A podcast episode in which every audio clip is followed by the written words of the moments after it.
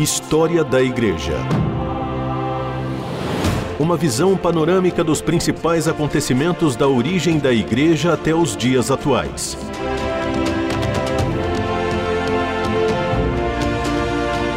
A apresentação do pastor e historiador Marcelo Santos. Olá, querido ouvinte da RTM, que alegria ter você mais uma vez com a gente aqui caminhando pela história da igreja. E nós vamos hoje fechar esse ciclo, fechar essa temática a respeito da construção uh, do papado, né, da construção da figura do Papa. E a gente tem uh, conversado bastante uh, a respeito disso. Eu quero sugerir a você que ouça os programas anteriores desde o início para que você entenda todo esse processo de construção. Nós começamos lá no período interbíblico, né, ali na transição do povo que está ali exilado uh, na Babilônia e entendendo esse processo de transição até o início do cristianismo dentro do Império Romano e toda essa construção que vai nos trazer até o momento que estamos, que é quando a gente já tem aí no mundo uh, do Ocidente a Igreja Católica Apostólica Romana estabelecida, a consolidação da figura do poder papal e a gente percebe que a partir do século XIII, da era cristã, a grande questão do papado, o grande desafio passou a ser como manter o poder que havia sido alcançado, principalmente sob o pontificado de Inocêncio III e depois uh, de Bonifácio, que foram dois grandes ícones né, do, do, papado dentro desse período. O primeiro esforço vai se concentrar na Itália, que os papas procuraram libertar da influência dos reis e dos imperadores alemães. Para tanto, eles buscaram auxílio junto aos reis franceses, né, dos quais acabaram uh, prisioneiros. Depois de Inocêncio III e Inocêncio IV, vão faltar figuras de grandeza teológica e política na liderança eclesiástica em Roma.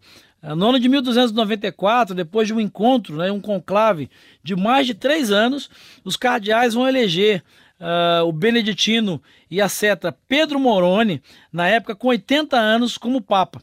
Conhecido pela sua piedade sincera e por sua espiritualidade, Pedro não vai corresponder às pretensões de poder que essa igreja institucional tinha. O que pode ter levado então à sua eleição foi o clima apocalíptico presente que havia no mundo da época, né? o mundo cristão de então. Uh, a gente observa principalmente nos escritos de Joaquim de Fiore uh, havia uma profecia de que no final dos tempos se ergueria um novo imperador e um papa que lhe corresponderia. E este libertaria a cristandade de suas dores e então irromperia o reino de Deus. Quando aconteceu a eleição de Pedro Morrone, não havia imperador, mas este aceitou a eleição. E, como disse, por amor ao povo cristão e suas necessidades, assumindo o nome de Celestino V. O Pedro ou Celestino V não vai é, ter Roma como a sua sede, nem qualquer outra cidade uh, desse estado pontifício. Ele vai viajar na direção sul e vai se instalar no território uh, da casa de Anjou, né, em Áquila, onde vai ficar residindo. E esse bispo né, de Roma, esse papa e essa figura vai começar a viver como eremita. Ele vai acabar caindo sob o controle do rei Carlos II e isso vai fazer com que esse papa e essa figura que era de tanto poder e que era tão construída, tinha sido construída nessa perspectiva, essa figura papal vai ser incapaz de corresponder às esperanças religiosas de produzir uma renovação espiritual na igreja. História da Igreja. Informação, reflexão e a análise dos fatos para uma melhor compreensão do surgimento da Igreja. É, nesse processo que a gente chama de decadência do papado, a gente percebe que essa era é, do Espírito Santo, que havia sido aí, entre aspas, né, profetizada por Joaquim de Fiore, acabou não acontecendo. Né? E antes que chegasse o final do ano da sua eleição, de completar um ano, Celestino acaba renunciando. E é interessante que não é permitido a ele a continuação da sua vida cética contemplativa. Quando ele tenta fugir para a Grécia, para escapar né, de todo esse processo, ele é aprisionado e é entregue ao seu sucessor na Sé Apostólica, que vai mantê-lo preso como refém e ele vai morrer nessa circunstância no ano de 1295. A gente conversou sobre Bonifácio VIII já e é interessante observar isso, né? Bonifácio que vai ser o sucessor uh, era um jurista e vai procurar fazer com que todos aceitassem essa teocracia papal, essa autoridade papal. Ele vai transformar o ano do jubileu de 1300 num grande festival propagandista, um grande festival de marketing da igreja. Ele vai promulgar a indulgência plenária a quem peregrinasse até Roma, ou seja, né, a indulgência plenária era um documento concedido pelo bispo de Roma, pelo Papa, que concedia perdão aos pecados passados, presentes e futuros. Com isso, né, se calcula aí que cerca de 2 milhões de pessoas peregrinaram a Roma não somente para render homenagens ao sepulcro de São Pedro, mas também, obviamente, à figura do Papa. As receitas financeiras da igreja né, e para os comerciantes, obviamente, superaram todas as expectativas. E a gente costuma dizer né, que foi um santo negócio. E a ideia, e o Papa vai definir isso, né, essa festa deveria ser repetida a cada 100 anos, que seria o ano do jubileu. Né? Em questões políticas, porém, né, esse Papa não foi tão bem uh, sucedido. E a partir daí começam, uh, começa a acontecer uma série de disputas né, de poder entre uh, o bispo de Roma, entre o Papa e o poder político, uma tensão muito grande vai acontecer até que no ano de 1302 né, numa outra bula chamada Non Sanctum, uh, Bonifácio vai dar a entender que estava preparando aí a excomunhão de Filipe, que era uh, o imperador à época. Essa bula contém uma interpretação extremada da doutrina das duas espadas, afirmando que ao Papa uh, teriam sido concedidas tanto a espada espiritual quanto a espada secular. Né, Filipe ele manda aprisionar Bonifácio e levá-lo até mesmo uh, o julgamento. E o Papa vai conseguir uh, fugir, mas morre logo depois.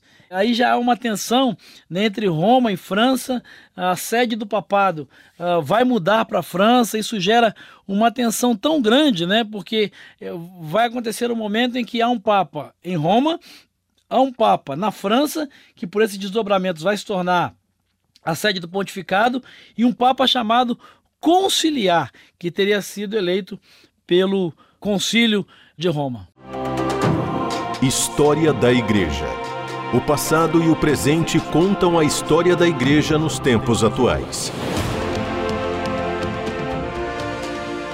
Bom, diante de toda essa tensão, de essa confusão, uh, desse caos que foi gerado, né, no momento em que a gente percebe que existem uh, três papas ao mesmo tempo, né, o Colégio de Cardeais convoca um concílio em 1409 e tentando promover uma reforma, tentando resolver essa a situação.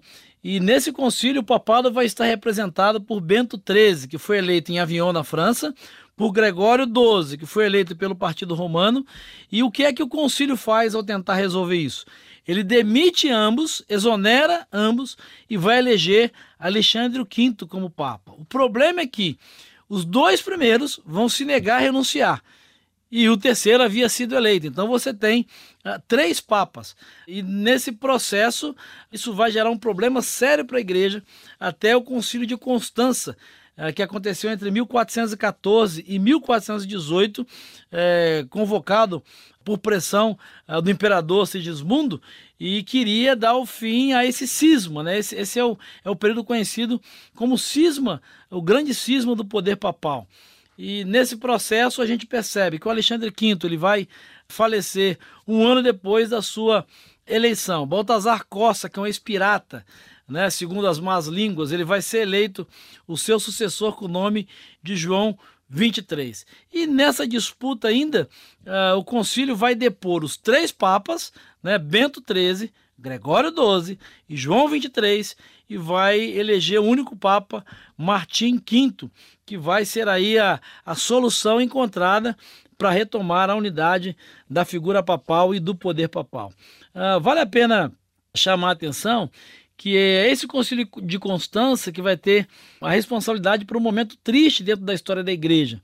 porque é nesse concílio que é ordenada a execução de um personagem bastante importante, principalmente para os protestantes, né? John Hus, que é um dos grandes pré-reformadores ou precursores da reforma que vão anteceder Martinho Lutero. Nós vamos conversar sobre isso mais à frente, mas é interessante que é nesse processo de disputa do poder papal e de fortalecimento do poder papal que é condenado à fogueira como herege John Hus, que é um dos grandes pré-reformadores da igreja. Né? Mas, além disso, esse concílio não se ocupa de, é, de nenhuma grande reforma na igreja. E os demais concílios que vão ser realizados ao longo do século XV não vão conseguir introduzir essa reforma que a igreja tanto esperava. Então, essa situação vai começar a provocar reações e a gente entende e percebe isso mesmo como o declínio desse poder papal, que chegou a ter poder de Estado né, e volta a ser uma figura predominantemente com poder interno, poder dentro da Igreja Católica Apostólica Romana, mas não tendo mais essa suficiência, não tendo mais essa autoridade, essa autonomia.